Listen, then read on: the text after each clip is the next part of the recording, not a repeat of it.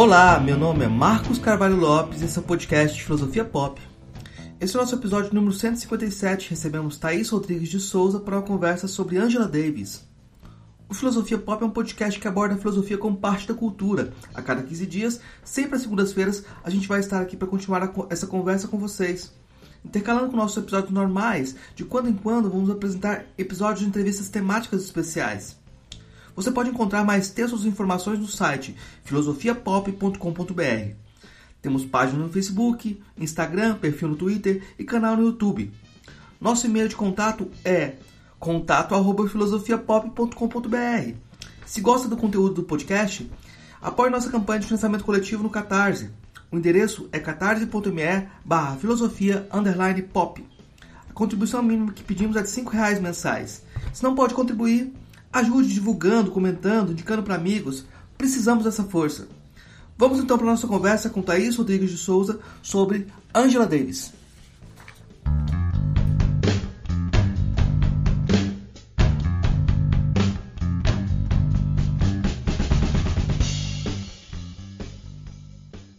Hoje a gente conversa direto de Brasília com Thaís Rodrigues de Souza. Ela é doutora pelo programa de pós-graduação em filosofia Universidade Federal de São Paulo, Unifesp, é, graduada e mestrada com mestrado em filosofia também pela UFG, professora do Instituto Federal de Goiás. É, nossa conversa hoje é sobre Angela Davis. Eu vou começar perguntando para a Thaís quem é Angela Davis. E essa pergunta, claro, a gente vai continuar nela durante todo esse papo. Certo, obrigada, professor Marcos. Uh, então, essa primeira pergunta é uma pergunta importante né, para qualquer compreender um pouco qualquer autor, qualquer filósofo, intelectual, mas no caso da Angela Davis, é, ainda mais porque a atuação política dela está é, muito ligada ao, ao indivíduo que ela foi, a sua produção intelectual está muito relacionada também ao indivíduo que ela foi e a sua atuação. A vida é muito. A, política, a vida dela e as suas obras estão bastante interligadas. Muito diferente da, do que a gente tem visto em alguns outros autores da filosofia tradicional. Mas vamos lá. A Angela Davis é, então, é essa filósofa estadunidense do sul dos Estados Unidos, que nasce na década de 40, 1944, e uma autora negra com uma formação é, familiar e educacional bastante interessante dentro de uma perspectiva de compreensão da, da história e cultura negra estadunidense, é, diaspórica de um modo geral, né? Mas, é, então, uma autora que desde a infância teve muita, muito acesso às discussões e à produção teórica, em especial dos Estados Unidos, a respeito da cultura negra e das questões que envolviam a cultura negra e a população negra estadunidense naquele período. Ela nasce ainda, então, num período de segregação racial, na vigência das leis de Jim Crow nos Estados Unidos, que eram leis que segregavam né, racialmente a população, brancos e negros tinham uma série de, de restrições, pessoas negras, no fim das contas, tinham uma série de restrições, é, eram, tinham acessos a direitos dos mais variados podados, direito ao voto, mas também a liberdade de, de escrita, liberdade de, de movimento, enfim. Então, ela, desde muito jovem, tem acesso, convive né, com esse tipo de problemática política. E tem uma família que era bastante envolvida, envolvida já também com uma atuação política radical. Então, a sua avó materna, a sua mãe, o seu pai eram membros de importantes, foram importantes membros de grupos antirracistas nos Estados Unidos. Então, ela cresce dentro dessa, desse, desse lugar já. Tem, é parte de uma classe média negra que se consolidava naquele período, então teve um acesso bem legal ao ensino desde a infância, estudou o ensino médio em escolas consideradas progressistas, uh, já no norte dos Estados Unidos, então tem essa, esse acesso à educação, é, a uma educação privilegiada muito jovem, e também, a partir desse momento, já então, no que a gente chama aqui de ensino médio, ela passa a atuar em organizações políticas relacionadas à história e cultura negra, também a, inicia suas leituras teóricas sobre o marxismo, e sobre a tradição negra, né, a tradição radical negra é, de escrita e de atuação, e, e vai se desenvolvendo, né? Então ela passa desde a infância até acesso a esses conteúdos, se desenvolve muito cedo enquanto leitora, enquanto ativista política, e isso é, fica mais ainda mais evidente na sua no seu período da transição para a vida adulta, né? Na qual ela então já na universidade tem posturas radicais, é perseguida politicamente e se torna mundialmente famosa por isso, né? Pela perseguição política que sofre na Universidade da Califórnia. Então, realmente mundialmente conhecida ainda na década de 60, um período muito diferente, né, sem redes sociais e etc. Enfim, há campanhas muito importantes para sua libertação. Ela é condenada, enfim, ela é, ela é acusada de crimes graves nos Estados Unidos, passa um período longo fugindo, é pega, passa quase dois anos presa e há uma campanha muito importante por sua soltura, o que acaba acontecendo após 17 meses, ela é plenamente indocentada, é, e isso a torna, então, uma pessoa pública desde muito cedo. Ela escreve uma autobiografia antes dos 30 anos, né? Então, e, e se insere em uma é, em todo um contexto de atuação política negra radical dos Estados Unidos, mas também em movimentos literários importantes de escrita, né? inclusive nesse, nesse lugar das autobiografias, que são um gênero literário e filosófico importante para a comunidade negra estadunidense. Então, a vida de Angela Davis é, daria muitos livros. É, ela tem uma autobiografia aos 30 anos, imagina, e que é riquíssima e que apresenta é, conteúdos não apenas subjetivos, ela fala muito claramente, eu estou escrevendo essa autobiografia porque ela é importante, um importante documento de, de demonstração né, do, do, contexto político no qual a gente vive, de perseguição política, de oposição ao capitalismo, enfim. E aí, desde então, ela tem é, mais de 50 anos aí de produção teórica e ativismo político constante. É um pouco isso, é difícil resumir, mas é por aí. É uma complicação, porque, como você falou, ah, com 20 e poucos anos, 25 anos, 20, 28 anos, ela já é um ícone, né? E essa posição do ícone é, como aquele que estampa camisetas, né? É uma, uma posição que ela deve, deve ser um grande problema. Assim, a própria questão da autobiografia é como se ela colocasse para falar em primeira pessoa alguém que é marxista, em que é, tem essa dimensão de que o eu não é o importante, né? Então, é uma Sim. máscara complicada, né? Como é que uhum. você vê essa, essa relação dela com o mito? Ela chega a tratar disso? E como você lida com esse problema? Porque imagino que uh, as pessoas conhecem primeiro a, a imagem da Angela Davis e muita gente vai ficar presa na imagem, né? Uhum, totalmente, totalmente. É, isso era uma questão para ela, ela era, ela fala um pouco sobre isso na, na autobiografia mesmo, né, que é de 1974 ainda. Então, é portanto ela prestes a fazer os 30 anos, a publicação é um pouquinho antes, mas ela comenta sobre isso, a total resistência que ela tinha à escrita dessa obra é, naquele período. Entretanto, era um período muito rico, né, muito fértil de produção é, de escrita negra naquele período. Então, ela é, algumas importantes intelectuais negras do período, a gente está falando do final da década de 70, início da década de 80, que é um período nos Estados Unidos no qual muitas organizações feministas negras começam a surgir, muitas mulheres negras publicam, né? Então a gente tem vários nomes importantes, Alice Walker, uh, Bell Hooks, enfim, é, é, são todas mulheres desse mesmo período que estão consolidando, assim, né, chegando a alguns lugares no, no mercado editorial é, novos até então. Então, ela é instigada por algumas importantes intelectuais negras do período, é, editoras que também instigaram outros intelectuais importantes a escrever.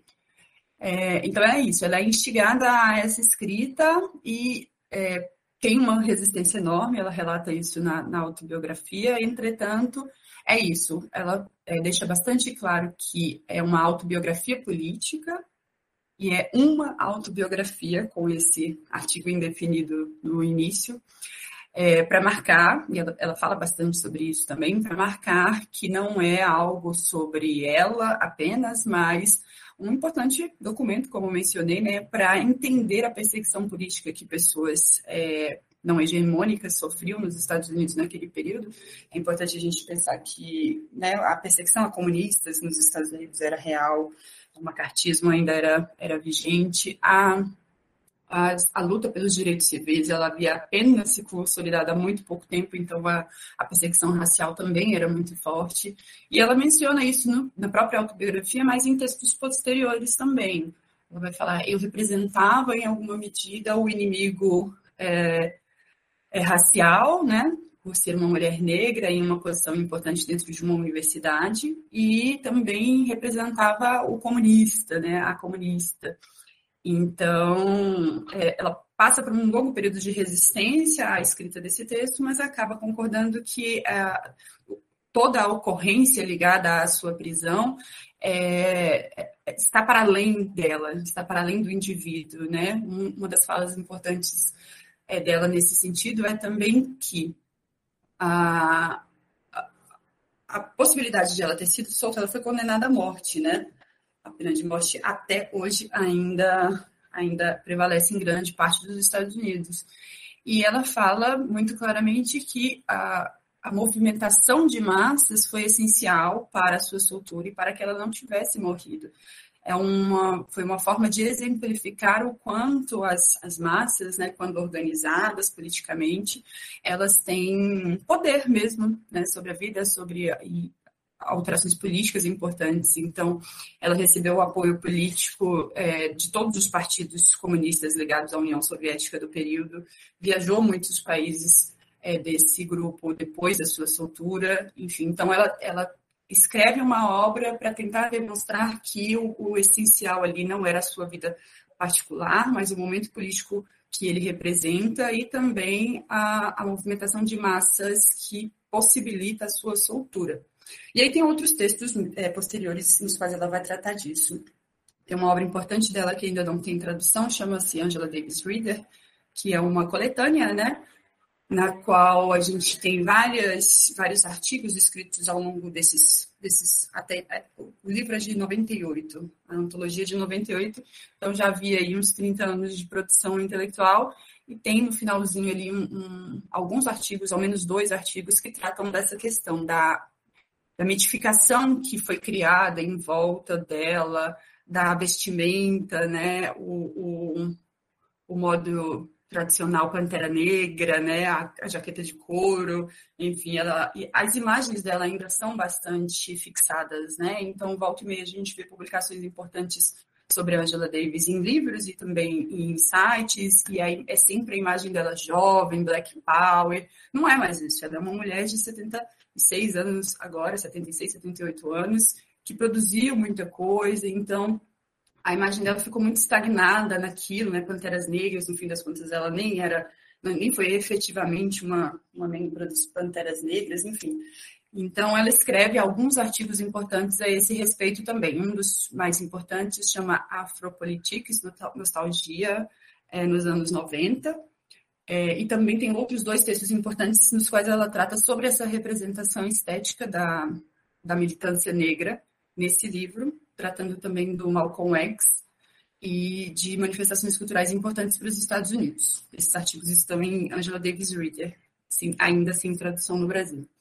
Eu acho que esses, essas manifestações políticas importantes para os Estados Unidos acabam sendo importantes para o Brasil também. A gente está numa, numa, onda assim de, de muitas a gente está numa onda de importações. A gente está importando muitas vagas e, e, e, pertences dos Estados Unidos. É importante destacar que a Angela Davis ela se afasta dos movimentos nacionalistas. Existe um uhum. nacionalismo negro e ela se diferencia desse nacionalismo e dessas uhum. vertentes uhum. que buscam resgatar identidades uh, separadas, assim.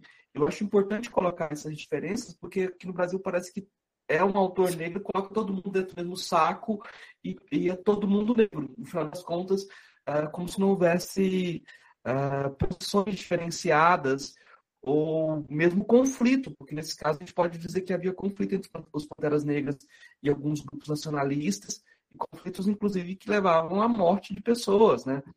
Então é, é uma, uma questão delicada por isso, porque no Brasil está distante do, desses conflitos e tudo parece como parte do mesmo da, da mesma busca de consciência e uhum. as pessoas não levam em conta essa, essas diferenças. E eu acho que ela tem muito cuidado com essas diferenças. E fico pensando aqui no Brasil, como ela deve estranhar que as pessoas procuram ela de diversas posições. Né? De diversas uhum. posições. Sim, sim, sim. sim.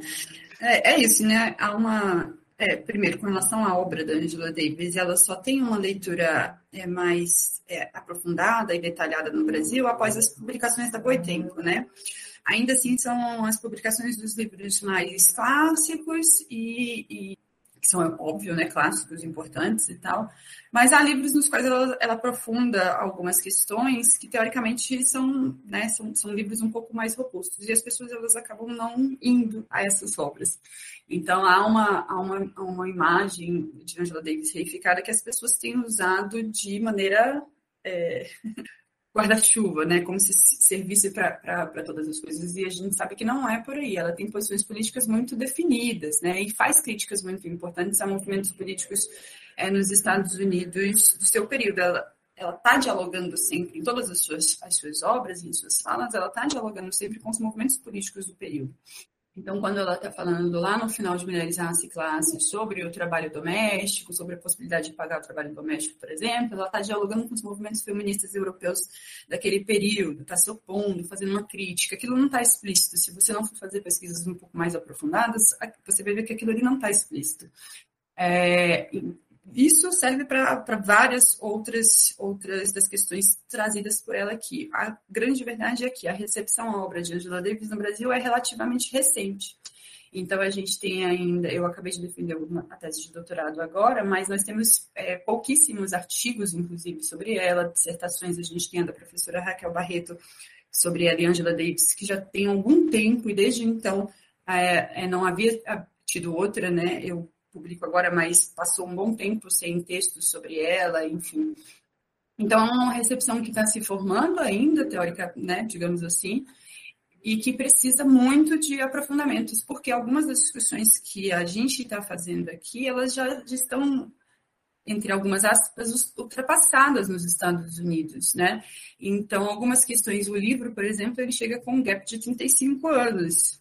Então, algumas questões, o Mulheres, Raça e Classe, né, ele é de 81, enfim, então, é, algumas questões, elas já estão, é, assim, entre aspas, em um outro lugar, em um outro nível de discussão, enquanto aqui a gente está ah, recebendo é, de uma maneira, por vezes, passiva, eu, eu percebo algumas questões, sabe? É, isso com alguns conceitos, por exemplo, com relação à interseccionalidade, com relação a essa diferenciação entre, a, entre os movimentos do período. Nesse mesmo livro que eu mencionei, o Angela Davis Reader, a Angela Davis trata um pouquinho sobre os nacionalismos negros, que foram movimentos importantíssimos para os Estados Unidos e para a conquista de uma identidade, né, mas que ela aos, aos quais ela se opõe, né, em grande parte. Então, ela vai pensar, por exemplo, a figura do Malcolm X, hoje é o, é o dia em comemoração a ele, e aí ela escreve um texto importante é, para pensar né, como a gente tem, é, algumas várias décadas depois, como a gente tem recebido essas figuras, como a gente tem possibilitado que a juventude, por exemplo, conheça essas figuras, né, conheça esses movimentos. O panafricanismo é um outro movimento com o qual ela dialoga, que é muito importante também para a construção de política de identidade negra nos Estados Unidos e a gente ainda ainda está patinando um pouco nessas discussões as, as, as coisas já estão lá, os textos estão lá, há muita coisa produzida. Ela trata dessas questões todas, mas a gente ainda está patinando, ainda lendo apenas Mulheres, Raça e Classe, enfim. Nessa mesma obra tem um texto importante sobre os nacionalismos negros que se chama justamente Black Nationalism, the 60s and the 90s. Então, essa, essa, por exemplo, é uma obra que precisava ser traduzida porque é isso, ela demonstra os, algumas, várias décadas aqui de produção da Angela Davis e de diálogo dela com os movimentos negros do período. Há muitas, há muitas coisas sendo produzidas nos Estados Unidos já há algumas décadas sobre o lugar dela na filosofia, por exemplo, também, que é algo recente para a gente, né? A gente é, a, a, figura dela ainda está muito vinculada a, ao ativismo político, e, no entanto, ela tem uma produção teórica relevante. Então, são é, muitas, por vezes, a gente tem recuperado algumas discussões feitas nos Estados Unidos já há algumas décadas e tem trazido é, sem, sem criticidade para cá. Eu percebo isso também na recepção da obra dessa autora, sim. Nesse artigo que eu menciono, ela fala bastante disso, inclusive, né, das posturas bastante masculinistas do, dos, dos nacionalismos negros é, dos Estados Unidos, né? Inclusive, é, de, ela, ela, tenta fazer um exercício de pensar qual teria sido, quais teriam sido as modificações pelas quais passaria o pensamento do Malcolm X, que por vezes demonstrou é, posturas masculinistas né, dentro daquele movimento. Então, ela, ela fala: olha, a gente tem que mostrar para a juventude, para quem está entrando nesses, nesses conteúdos agora, que os nacionalismos negros foram importantes movimentos que ele sim teve algumas posturas masculinistas, mas também teve posturas bastante interessantes de apoio mútuo a, a grupos de mulheres, a grupos de, de latinos, enfim. Então, é, seria interessante que minimamente a gente deixasse de ter essa imagem reificada desses movimentos mas ela, que ela coloca sempre que pode, que pode né, as suas posições políticas que são marcadamente é, advindas da, da teoria crítica, do marxismo, e que se opõem a, a esse nacionalismo é, negro, que foi um, foram importantes movimentos, mas que, que, que, são de base teórica muito divergente da dela, né? Então, é, a gente precisa cada vez mais produzir e conhecer a própria obra da autora e de outros autores para não incorrer em erros como os que você menciona e que podem, né, volta e meia, acontecem. Mas acho que ela é muito educada, ela nunca ataca diretamente, porque tem essa coisa da. Ela tem essa coisa. Eu acho que a gente tem que saber o que está sendo entredito.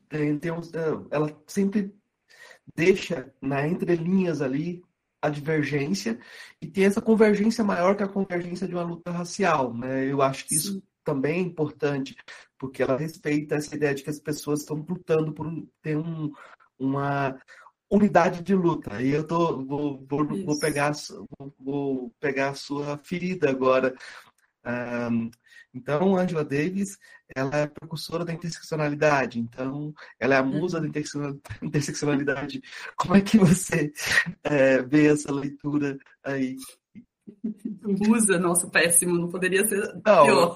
Não, mas, mas não poderia ser pior, mas é, é por isso mesmo. Sim, porque você sim, acaba. Você esvazia totalmente o potencial de luta sim. e coloca, coloca no vazio. E eu acho que essa abordagem da interseccionalidade muitas vezes acontece isso, porque você coloca tudo no mesmo bolo e todos perdem o sentido também. Uhum, sim, sim, sim.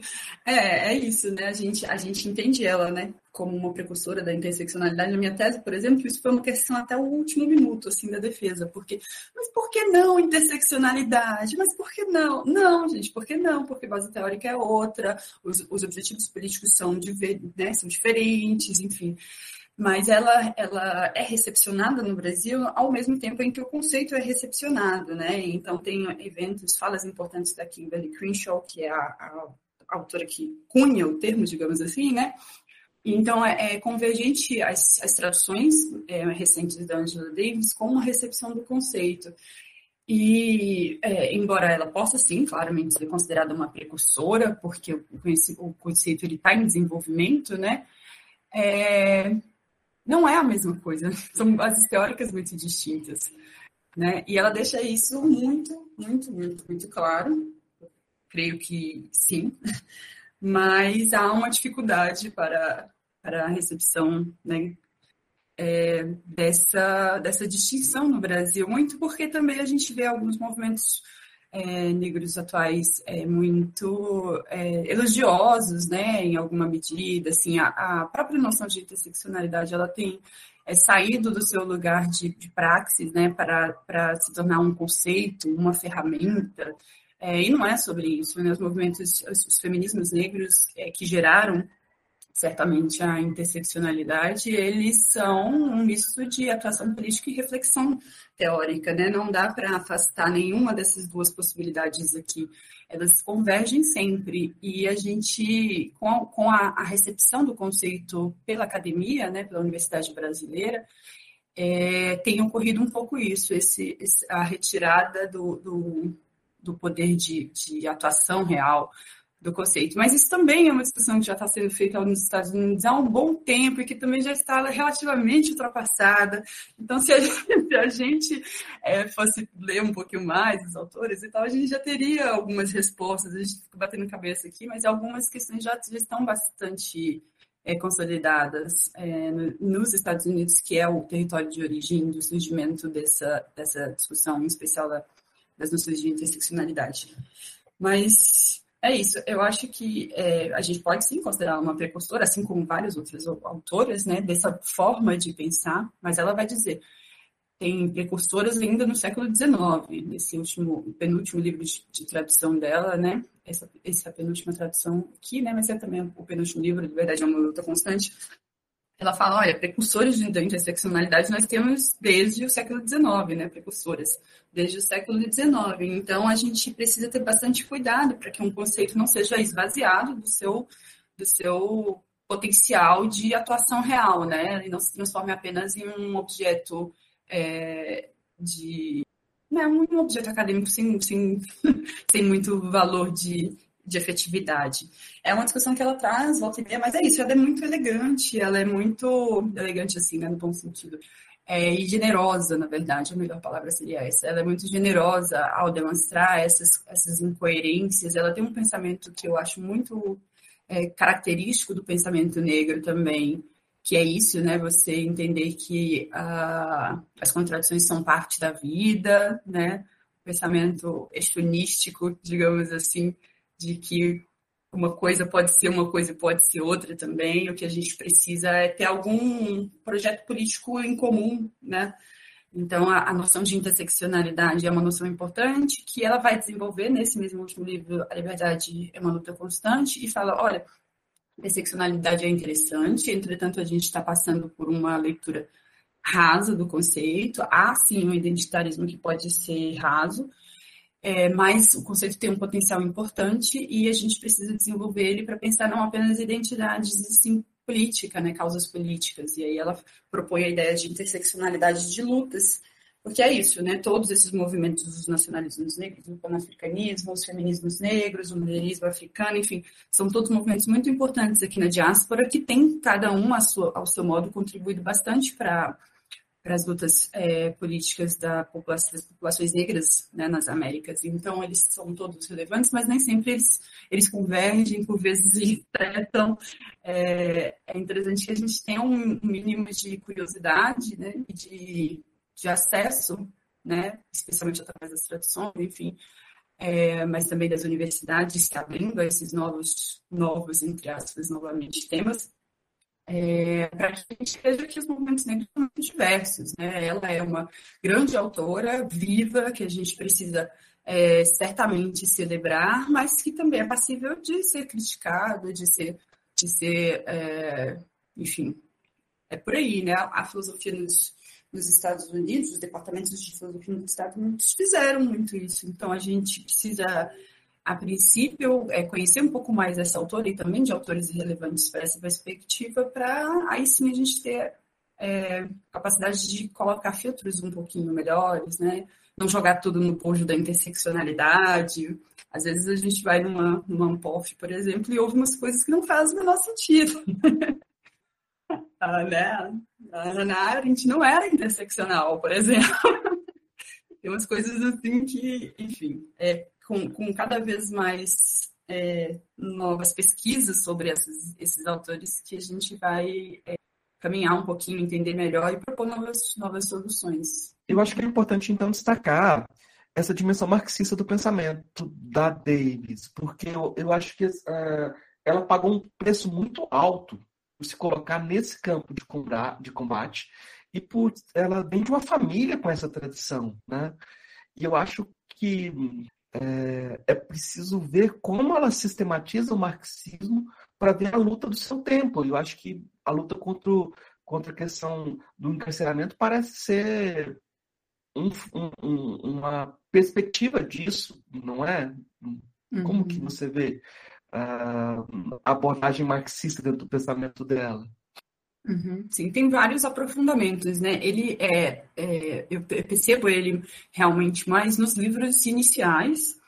É, o primeiro publicado que era uma coletânea, na verdade, publicado enquanto ela ainda está presa, que é o Stay Coming in the Morning, é, no qual ela vai, e também alguns artigos do mesmo período em que ela esteve presa, ainda, portanto, no, no final da década de 60, início da década de 70, ela vai utilizar muito mais, na minha percepção, vai utilizar muito mais o arcabouço teórico marxista, você vai ver claramente aqui nas suas obras, mas é, para entender um pouquinho o lugar da teoria marxista na obra dela, também é importante entender o, o lugar do, do, dos partidos comunistas nos Estados Unidos, a influência que eles tiveram dentro das, das comunidades negras, a percepção que ah, os partidos comunistas centrais tiveram da importância das populações negras nos Estados Unidos no início do século passado, né? Então havia é isso que você menciona, né? Havia toda uma tradição. Os pais dela fizeram parte de, de organizações não necessariamente comunistas, mas de organizações vinculadas. Tinham amigos que eram vinculados ao partido, enfim. É, desde muito cedo ela teve acesso a isso enquanto, enquanto possibilidade teórica e também enquanto atuação. Então, é algo que é realmente enraizado na sua obra, não é uma nota de rodapé que a gente possa é, simplesmente ignorar, né? colocar ali e tal, ah, é um marxista. Não, isso é parte da, da, sua, da construção da sua obra de uma maneira muito clara.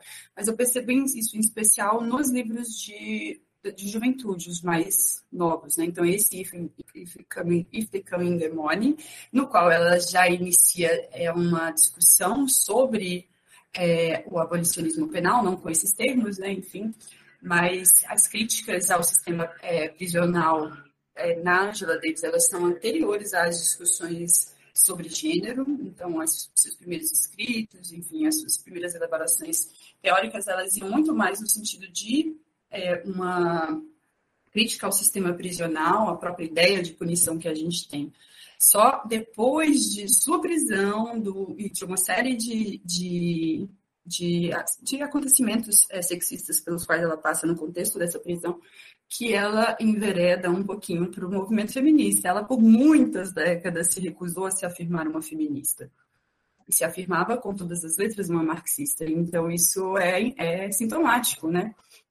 E, é, na minha percepção, fica muito claro nessas obras de juventude que focalizam bastante a questão prisional, em especial essa obra The Coming the Morning, mas tem um artigo importante que chama Woman in Capitalism, Dialectics of Oppression and Liberation, é, no qual ela faz uma análise bastante importante né, de gênero e de gênero e exploração é, do trabalho e no finalzinho é, trata da, da, questão racial também, mas eu percebo que ali é o artigo no qual ela deixa mais clara a sua, o modo como ela consegue intrincar as, as opressões é, raciais de gênero e de classe, de uma maneira que, que dá novas respostas, muitas novas respostas a, aos, às questões de gênero que eram postas naquele período, é, utilizando do arcabouço teórico é, marxista que o feminismo, é, grande parte do feminismo estadunidense daquele período negligenciava.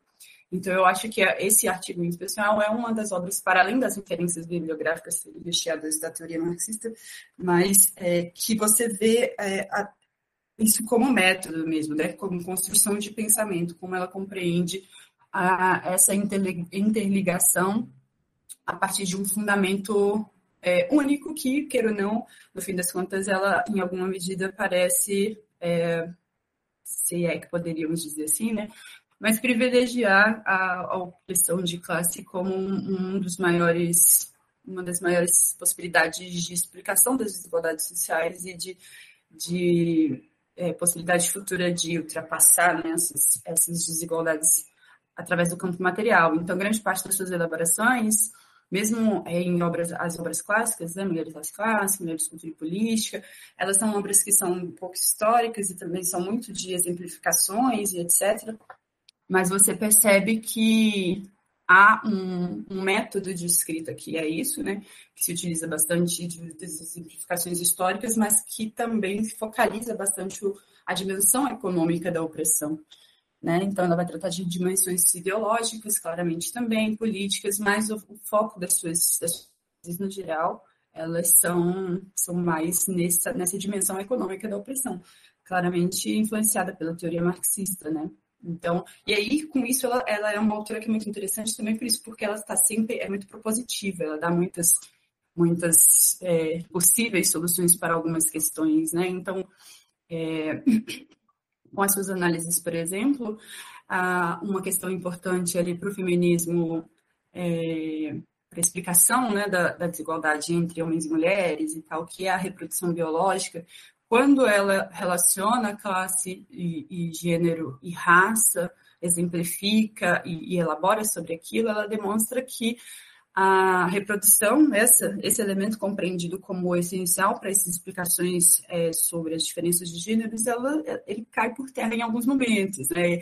Em alguma medida, esse, esse é o, o esforço que ela faz nessa, nessa, nessa obra Mulheres, Raça e Classe, mas também outras, enfim. Então, no fim das contas, ela se utiliza desses, desses principais, ela se utiliza bastante desses referenciais teóricos para construir algo que é completamente autônomo. Né? Então, ela está inserida na tradição é, marxista, mas ela, ela diz claramente num livro que é o The Meaning of Freedom, se não me engano, de 2012, que, e também em entrevistas, ela fala: Eu entendo o marxismo como um, um método e um objeto de crítica. Então, é, aquilo é auxilia na elaboração única da minha obra, a partir de outros referenciais à tradição radical negra, que também grande parte dela é marxismo, marxista, mas um marxismo negro bastante específico, né, dos Estados Unidos. Enfim, outra questão que também nos Estados Unidos já está relativamente conversada, e aqui a gente ainda fica se batendo por isso, enfim,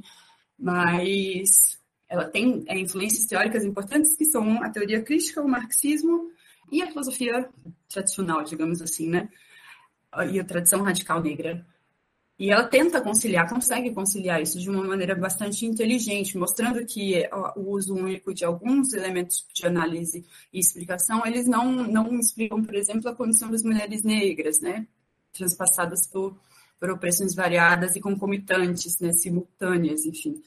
Então, isso fica bastante claro na, na sua obra. É um objeto, é uma, um método, então ela elabora, ela não está é, construindo é, aprofundamentos ou renovações da teoria marxista, mas ela está utilizando aquela metodologia, aquele método para elaborações únicas.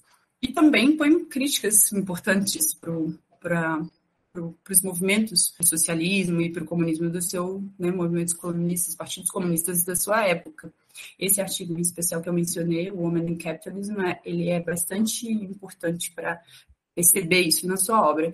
Entretanto, na minha percepção, com o passar dos anos, ela muda algumas posturas, isso fica um pouco menos visível na sua obra, embora em artigos recentes, em livros recentes, ela ainda fala sim, é, o anticapitalismo é o cerne da minha, da minha, da minha escrita e da minha vida mesmo, sabe? Então, não é algo que se possa negligenciar. Ela não é uma feminista negra apenas. Se a gente pudesse é, criar um novo termo para pensar, seria uma feminista negra abolicionista, é, marxista, interseccional. Enfim, é, é, são muitas as influências teóricas e isso se reflete no seu ativismo, na sua e elaboração intelectual também. Porque eu te perguntei sobre o marxismo, e agora vou te perguntar sobre a questão da, da, das mulheres, assim, porque ela tinha consciência dessa construção de uma perspectiva a partir das mulheres, de contar a história a partir dessa perspectiva, mas você disse que depois ela vai, vai colocar esse nome feminismo. E você colocou ela no momento de ascensão de outras posições, de outras autoras, como Alice Walker, que traz o mulherismo, né? E uhum. Então, eu vou te perguntar, assim, como que a Angela Davis se situa nesse debate sobre uh, a mulher negra, né? Uhum. Como você descreveria a posição dela? É, um, ela está bastante envolvida desde, sua, desde as suas elaborações iniciais, mas também seu, da sua atuação política, bastante envolvida com a questão racial. A princípio, essa é a questão fundamental com a qual ela se debruça desde as suas primeiras aulas, na Universidade da Califórnia, em Los Angeles, desde seus primeiros escritos, enfim, é, ela via a questão racial como a grande problemática é, geradora de desigualdade e de opressão nos seus, no seu país, e viu o marxismo como uma possibilidade de um entendimento né, que auxilia na busca por respostas. Então, eram, foram essas as duas principais tendências com as quais ela atuou a princípio. Portanto, o marxismo e as discussões raciais, os movimentos raciais do período. A questão é, feminista, ela entra depois, assim, sabe? Ela fala isso bastante claramente. Eu demorei um bom tempo para me, autoafirmar feminista, porque o feminismo, ele não... Então, ela está ali no final da década de 60, 70, o, a consolidação dos feminismos negros nos Estados Unidos é desse período, né?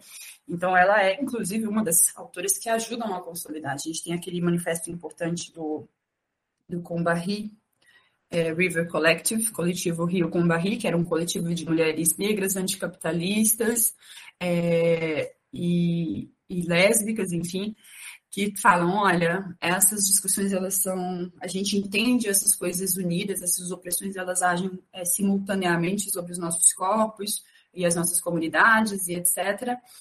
E a Angela Davis é uma referência, ela cita um, texto da Angela Davis, esse texto, esse não, Reflections, que é um texto importante, o primeiro publicado por ela, é citado, então, dentro desse manifesto, que é considerado o manifesto fundamental é, de dar o pontapé inicial para a organização dos movimentos feministas negros nos Estados Unidos, de perspectiva anticapitalista.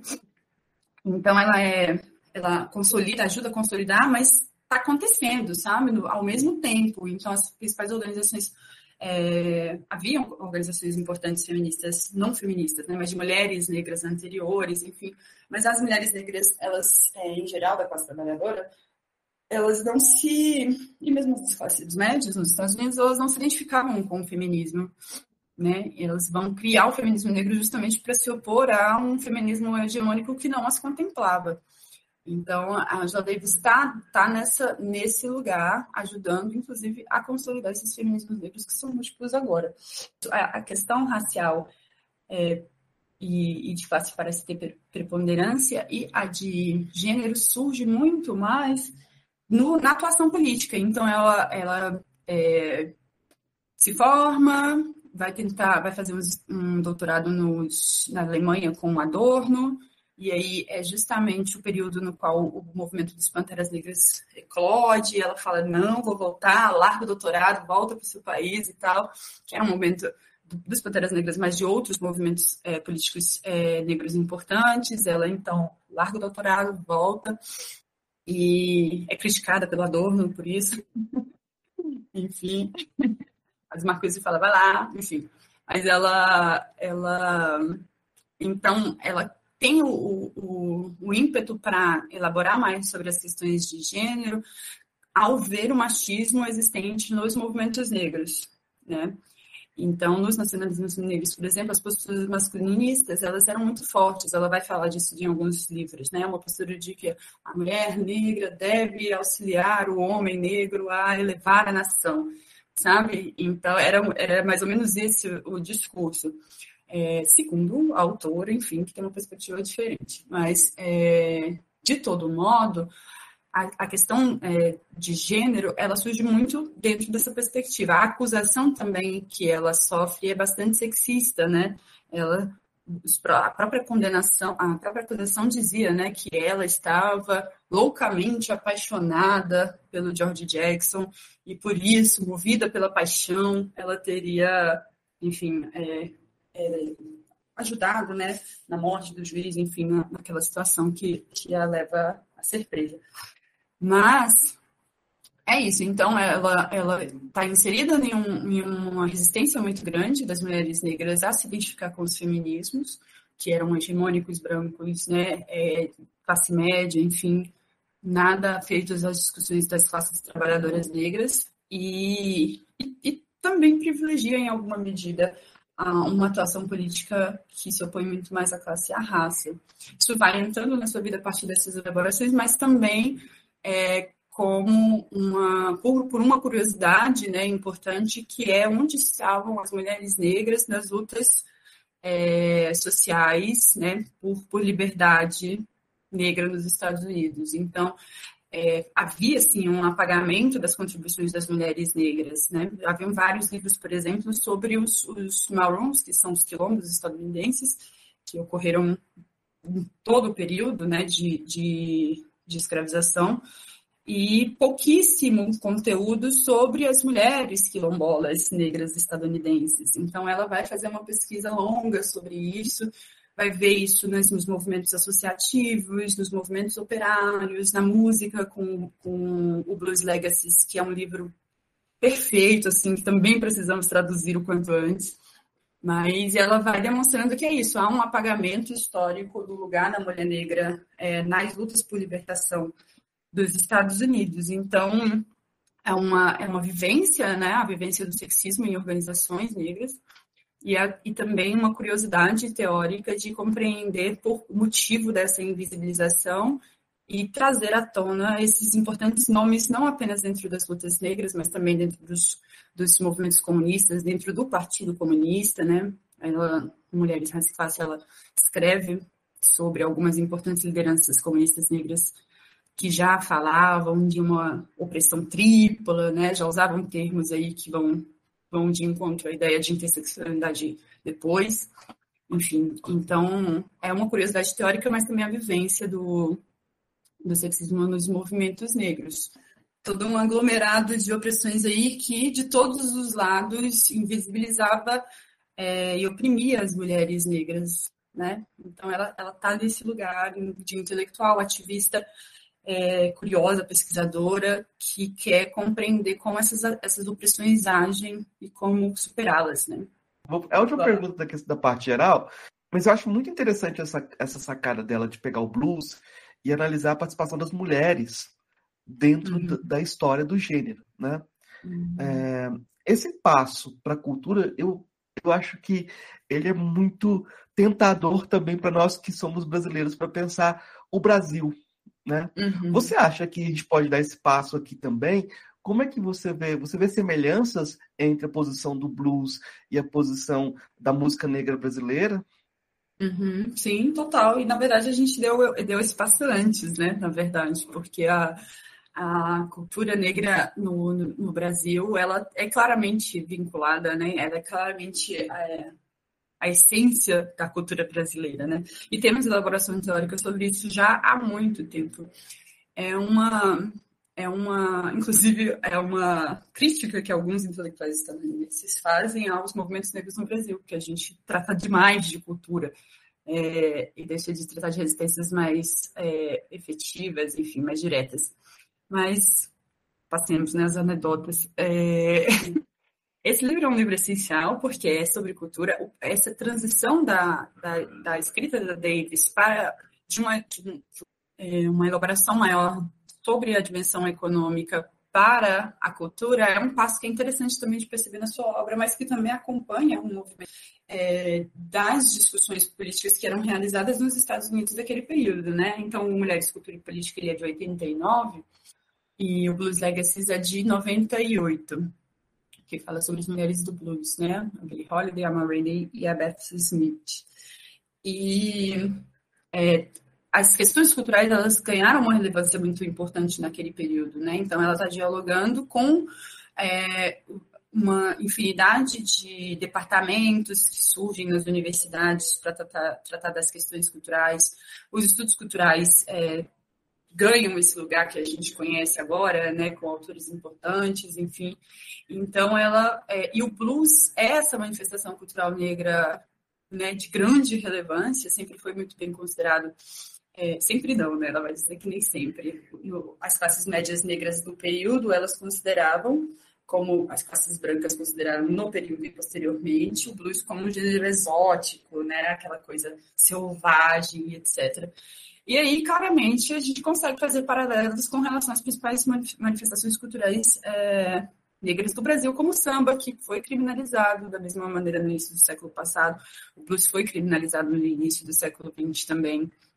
Era considerada uma coisa exótica, sensual demais, é, que demonstrava posturas é, degeneradas. Então, mesmo ela demonstra bastante que, que mesmo dentro de movimentos culturais importantes como o Harley Renaissance, que foi um movimento cultural negro importante de intelectuais e tal, no início do século XX, mesmo dentro de movimentos negros de classe média, é, o blues era considerado como um, uma produção cultural inferior, que deveria ser refinada, percebe?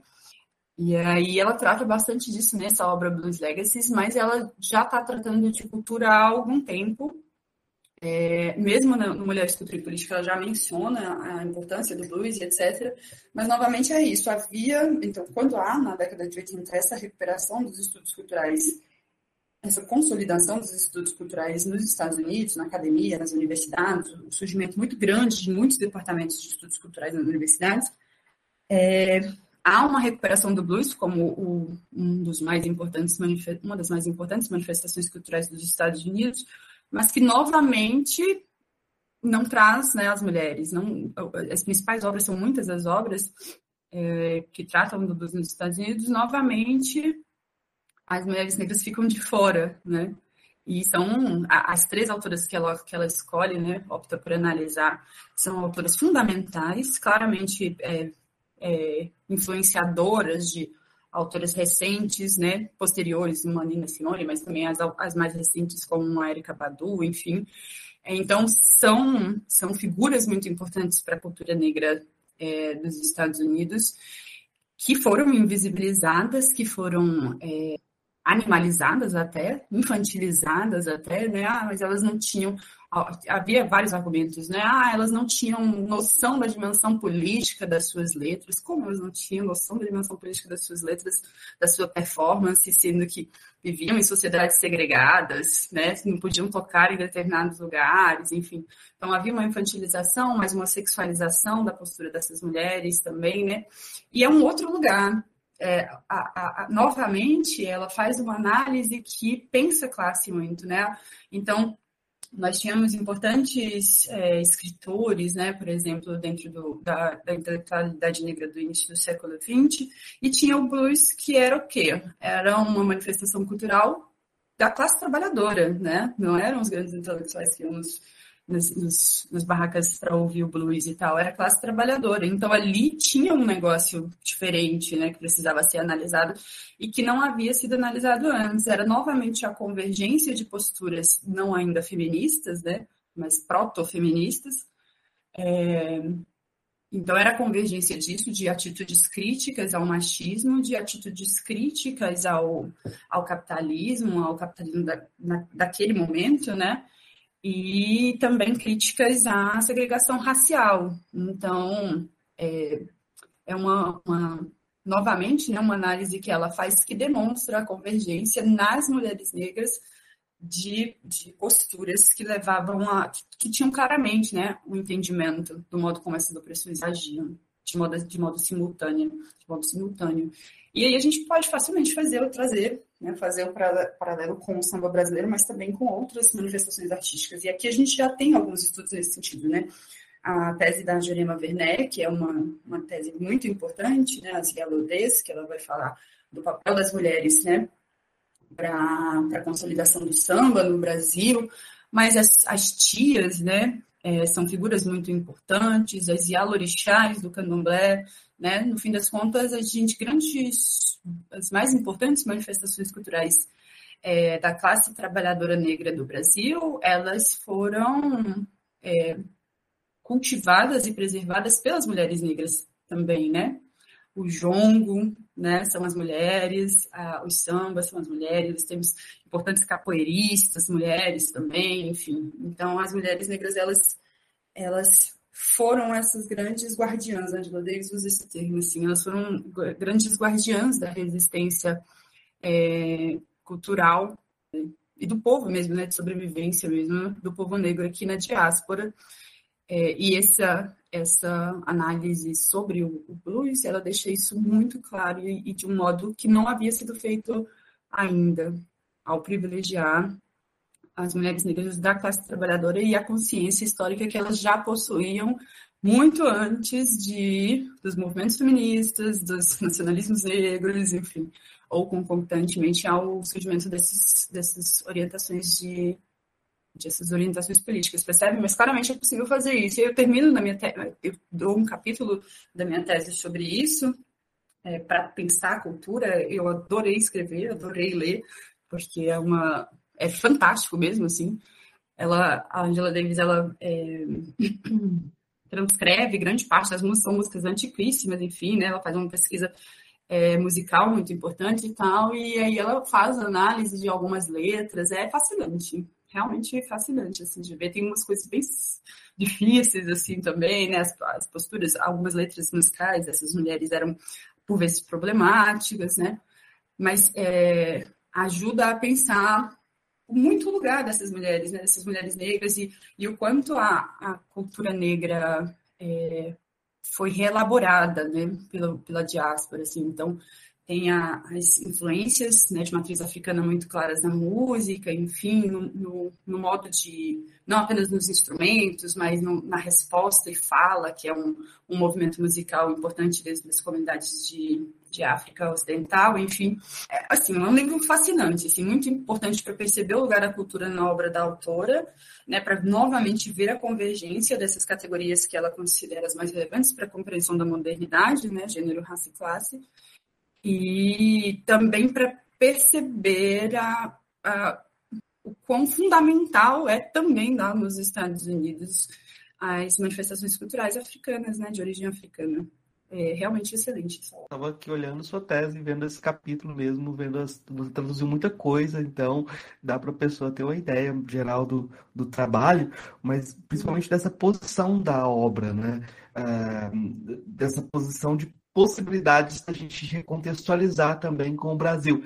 E eu vou te perguntar, para a gente fechar essa parte principal, essa recontextualização que você faz da obra da, da Angela Davis uh, com o Brasil, porque uh, a gente sabe que uh, estudar filósofas é algo comum, mas estudar uma filósofa negra é algo muito incomum. Um, e a gente tem pouco espaço para essa formação na academia, mas eu diria pior, pior é que a gente tem pouco espaço para pesquisa é, e para emprego para quem estuda essas posições dentro da academia. Né? Como é que você vê a situação desses temas hoje na academia? Eu acho que é importante a gente falar disso para marcar posição também, porque da sua formação você não deve ter tido nenhuma disciplina sobre uh, que falasse de Angela Davis ou que falasse de uh, filósofos negros ou algo parecido. Como é que você encontrou esses temas e como é que você vê as possibilidades de pesquisa e de trabalho nessa área? É, isso é uma questão importante, né? E é uma, uma, uma discussão que o movimento negro é, mais antigo fez e que é extremamente relevante. Eu tenho um amigo que é o Renato Ferreira, lá do, Que está nos movimentos negros é, institucionais etc. há algum tempo, e ele trouxe isso uma vez que é, é, muito relevante. Quando os movimentos negros, por exemplo, nos Estados Unidos alcançaram alguns espaços, eles garantiram isso, por exemplo, né, que as universidades tivessem cadeiras fixas e etc. Tudo muito, muito é, organizadinho, né, para garantir que a permanência, né, não apenas por um período é, de, de, dessas discussões, né? A consolidação real de que a gente teria nos departamentos, nas universidades, nos institutos, nas escolas, espaço para essas discussões. E aqui no Brasil a gente não chegou a esse ponto dentro das, das, das ações afirmativas. A gente ainda precisa caminhar bastante. Estamos, inclusive, no ano de, de né, avaliação das políticas de ações afirmativas, é muito importante que a gente pontue a necessidade né, da continuidade dessas ações, porque 10 anos passa longe de ser o suficiente para a gente garantir é, conquistas mais reais para as populações negras. A gente teve muitos avanços, certamente, mas ainda precisamos caminhar muito. Ah, em algumas áreas a gente teve muita há uma maior possibilidade de tratamento desses temas. Na filosofia é uma tristeza, você já sabe, né? Nossa, a discussão dos temas, é, tanto de gênero quanto dos temas raciais. Os temas de gênero eles têm até tido um reconhecimento importante, mas os temas raciais eles ainda é, são negligenciados em grande parte dos, dos espaços, né? Então, é um movimento que a gente precisa fazer aí nesse, nesse período, estamos fazendo, então, com a aprovação das cotas, a gente teve várias discussões sobre a aprovação das ações afirmativas nas pós-graduações, isso é, acabou sendo feito muito por uma por um movimento dos estudantes, na Unifesp a gente usou aí o período da pandemia para encabeçar um pouco essa discussão, aprovamos o, o programa é, As Ações Afirmativas no mestrado, a gente tem que andar um pouco mais agora para aprovar é, um número razoável de, de escritores, né, de professores negros nas universidades, garantir essas cadeiras, que esses lugares existam, porque efetivamente ainda é né, nulo. Assim, o Unifesp, por exemplo, que é o departamento do qual estou é, saindo, é um departamento enorme, com uma quantidade muito grande de professores, e não tem professores negros. Então, né, como que a gente vai ver discussões, temas, enfim, professores pontuando, trazendo isso para orientações quando há uma, uma ausência nas, nas, nas emendas dos cursos, nas bibliografias e nos corpos. Então, a gente precisa caminhar muito ainda nesse sentido e é um movimento que a gente precisa fazer de maneira institucional, mas é, na falta dele a gente faz enquanto coletivos, enquanto, enquanto indivíduos também, porque o espaço ele realmente é, é, muito pequeno, especial na área da filosofia. Então, um movimento que eu vejo muito é de mulheres negras na filosofia, muito, muito mesmo, é o que elas acabam saindo da filosofia. Né? Então, quando você vai afunilando, você tem muitas, muitas estudantes na graduação negras, isso diminui no mestrado, isso diminui no doutorado. E aí, o que, que você faz? Você presta concurso para um departamento de história, para um departamento de educação, Infelizmente, é esse o movimento que eu tenho visto. Muitas colegas é, muito competentes, é, mulheres negras muito competentes, que trabalham nas questões raciais, mas por vezes também não trabalham as questões raciais, elas acabam migrando para departamentos outros de humanas, porque ali encontram é, espaço para suas pesquisas, né, os concursos é, é, pontuam isso, né, como, como avaliação, enfim. Então, é um movimento que a gente precisa repensar, não é? É difícil que todo mundo tem que trabalhar, enfim, né? Mas a gente precisa cada vez mais que a, as questões raciais estejam realmente presentes para isso ser refletido também nos departamentos. É, isso tem mudado de uns 10 anos para cá, como eu mencionei, né? Mas então tem 15 anos que eu iniciei a minha graduação, a, a possibilidade de dar continuidade a uma pesquisa sobre filosofia africana em 2008 era mínima, nula, tanto que eu abandonei essa pesquisa para fazer pesquisa em filosofia tradicional. Hoje a gente já tem outras possibilidades, já temos alguns nomes importantes a tratar da filosofia africana no Brasil, né? Aqui na UNB a gente tem o professor Anderson, o professor Eduardo Oliveira na Bahia, a professora Catícia Ribeira, que está no Rio também. Enfim, temos a, a, hoje é, o Renato Nogueira também, é, que é um nome já importante, antigo, enfim. Então, a gente hoje tem algumas, né, minimamente algumas possibilidades a mais, poucas ainda, mas temos. Então, há um pequenininho avanço, né, ocorreu aí um pequenininho avanço nesses 10 anos de institucionalização nacional das políticas de ações afirmativas, mas precisamos caminhar muito ainda para que nós, mulheres negras, não precisemos, né, se não me engano, 3% dentro das universidades em cargos, né, dentro das pós-graduações, precisamos fazer com que esse número reflita a realidade do nosso país, que é de maioria negra e feminina.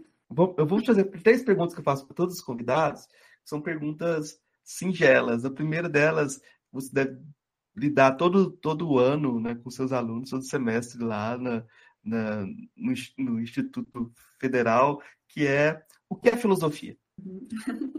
Bom, é essa perguntinha difícil sempre, né? E já chatinha, né, de responder, como diria o filósofo.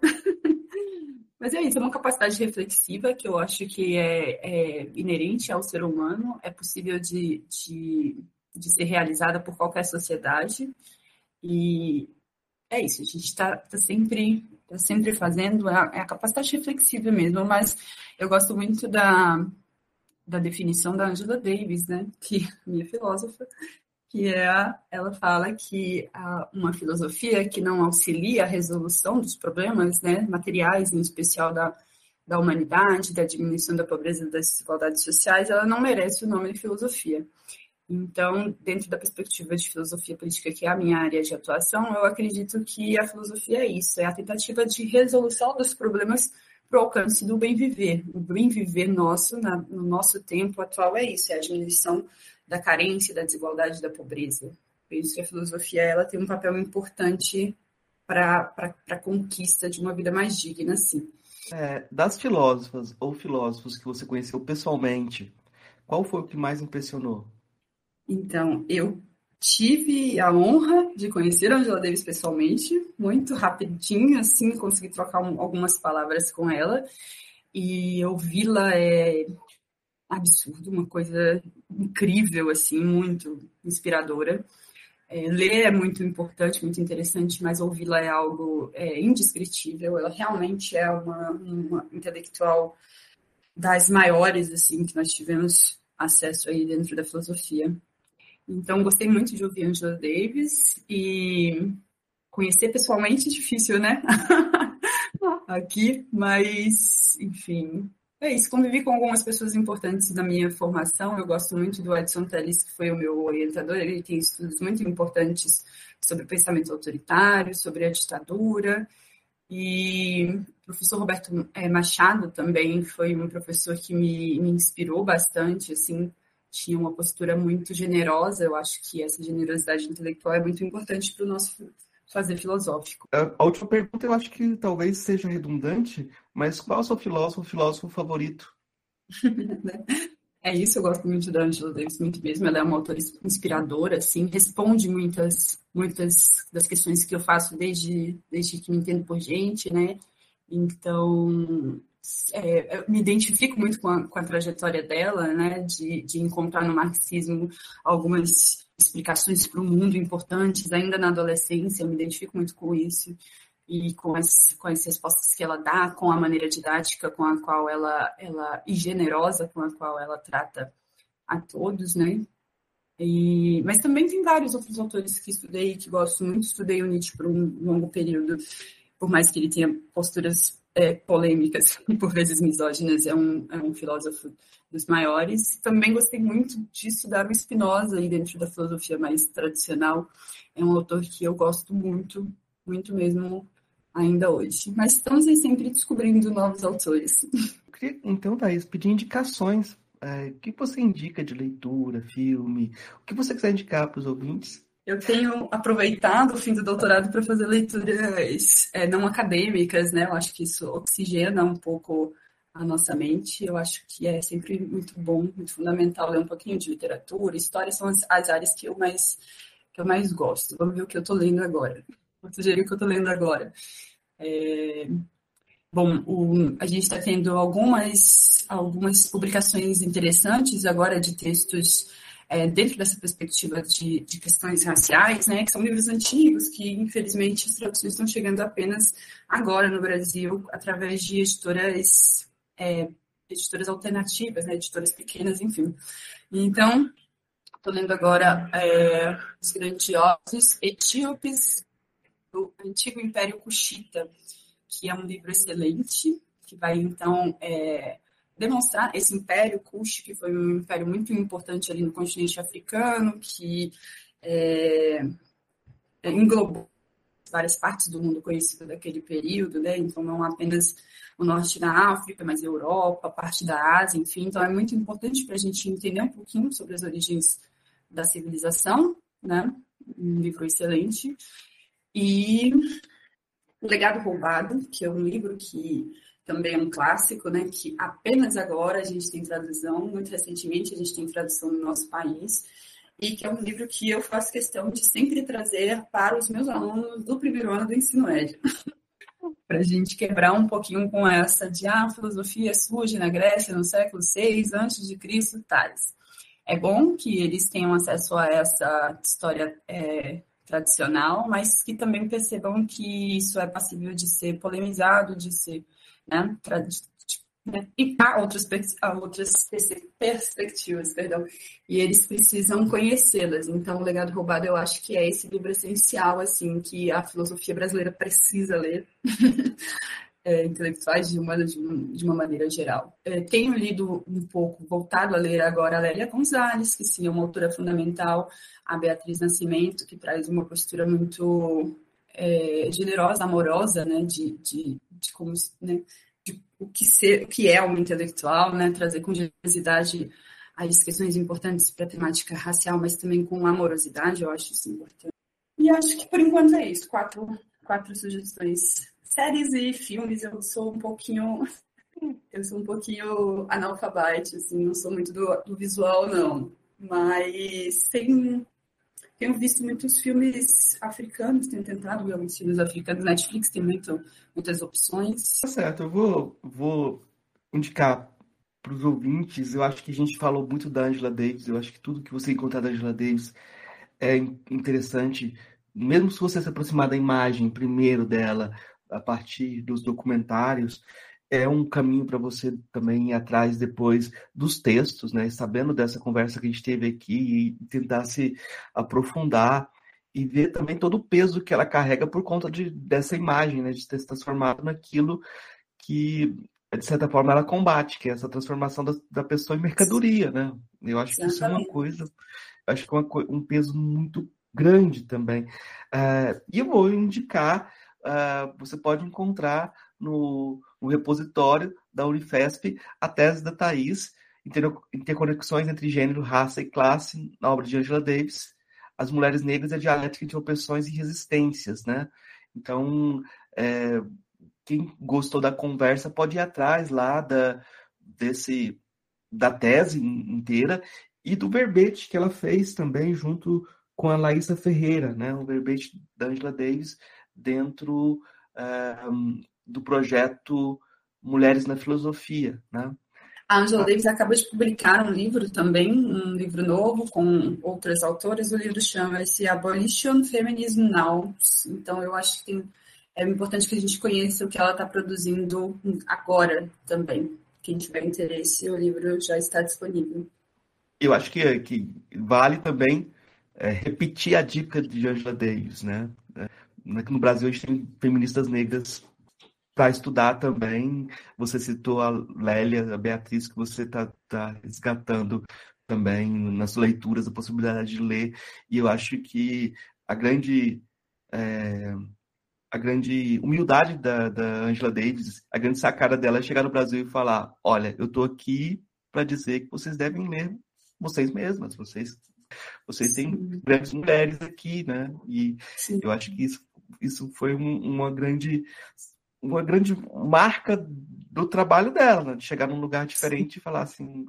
Sim, é... e, e uma, maneira generosa dela, né, de, de, de retribuir a atenção né, que a gente tem dado à sua obra. O feminismo negro brasileiro é um feminismo importante, ele tem se consolidado já há muitas décadas, com gerações diferentes, é claro, nos últimos né, anos, enfim, a gente tem nomes importantes aí, gerações já de feministas negras no Brasil, que são reconhecidas por outros países, né, que são reconhecidas nos Estados Unidos, no continente africano, enfim a gente certamente precisa conhecer mais o que essas, essas mulheres têm, têm dito repetidamente aí nos, nos mais variados espaços. É, e a última indicação que eu vou fazer é um podcast que a gente fez ano passado e acho que pouca gente ouviu, que é o podcast com a Helena Teodoro, né? É, uhum. como foi no mês de novembro, a gente fez uma série de podcasts sobre questão racial, eu acho que é bom rememorar esse podcast e a pessoa vai, quem ouvir vai ver a conexão com aquilo que a gente falou hoje sobre muitas coisas, inclusive sobre o blues, né? Que a Helena Teodoro sim. é uma grande musicista, além de tudo, né? Então, sim, sim. a gente tem uma trajetória de uma pessoa que é, fez a primeira tese sobre filosofia Exato. africana no Brasil e ficou esquecida a tese dela, então isso é um sintoma do que é a filosofia brasileira. E mais sintomático ainda é o fato de, dela ter conseguido sua orientação por pessoas de direita. Hum. Quando a pessoa quer fazer, quando a pessoa quer trabalhar filosofia é, voltada para questões brasileiras, o pessoal acha que não é possível, né? Porque aqui a gente é universalista, hoje tem que pensar a partir de outros lugares. E aí a direita abraça. Então, tomem cuidado. tomem cuidado. Exato, exato. E ela é um nome fundamental né, para a filosofia, para as mulheres negras intelectuais, de uma geração já é, bem, uhum. bem né, anterior é, a eu... nossa e tal. Muito importante ser conhecida, assim. Eu acho que a gente, para fechar, assim, eu só só queria ressaltar esse ponto que eu acho que é fundamental, essa tentativa da gente é, suturar uns gaps geracionais que acontecem, né? De resgatar pessoas que são de gerações intermediárias aí, que são importantes também.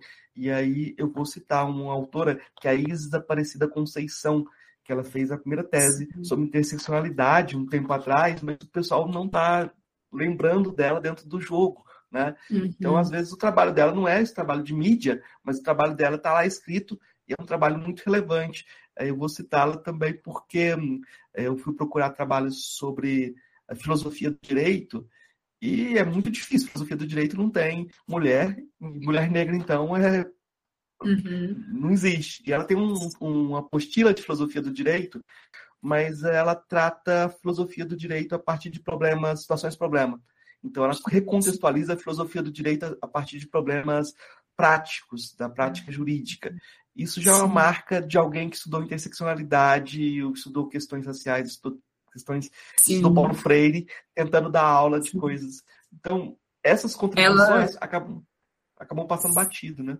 Sim, ela, eu tive a, a oportunidade de conhecê-la e ela estudou na fonte a interseccionalidade. Ela estudou com a professora Exato. Kimberly Crenshaw nos Estados Unidos. É, sem dúvidas, um dos grandes nomes, assim, uma real conhecedora da temática e transposição da temática para cá, que é, infelizmente, realmente pouco conhecida, está lá no, tá no Nordeste, então fora desse eixo de São Paulo, que em geral é privilegiado pela filosofia acadêmica no Brasil, mas é sem dúvidas um nome essencial para essas discussões. É, eu ressalto isso, e ainda bem que você conhece, porque você pode avalizar ainda. Eu vou te deixar, então, o espaço aberto para você dar o seu recado final, deixar as suas palavras finais desse episódio aqui, é, divulgar o que você quiser divulgar. É isso. Uhum, certinho. Obrigada, professor. Queria agradecer né, pelo convite, agradecer a equipe do podcast. A iniciativa é, é excelente. Pude dar uma ouvida em alguns, alguns dos episódios. A gente precisa desse tipo de iniciativa, tirar é, trazer novas, novas vozes né, para a filosofia. Tem, o, eu vi o, o Tiganá Santana, eu falei, nossa, não acredito. Estou num podcast que o Tiganá Santana esteve. Mas é isso. Então, a filosofia ela é, ela é muito, muito ampla, ela é, é muito rica, muito fértil. A gente precisa de iniciativas como essas, certamente, para a gente é, conseguir pensar novas perguntas, também dar novas soluções.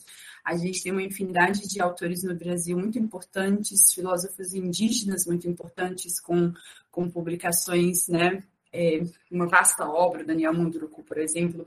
Então, é, sou professora do ensino básico, né, tecnológico, tecnológico, técnico, enfim.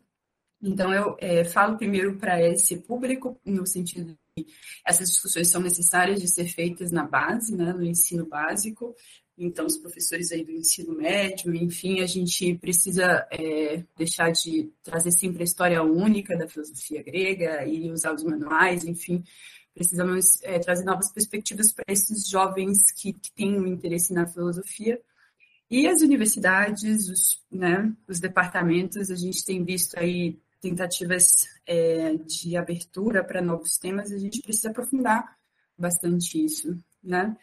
Ler novos autores, ler novas, novas autoras, ler os escritores africanos, vi alguns aí também episódios no podcast com autores do continente. É, é isso. A filosofia brasileira ela precisa é, realmente de um processo é, efetivo de descolonização que está acontecendo agora, mas que necessita novas mãos, novos pés, novas ferramentas.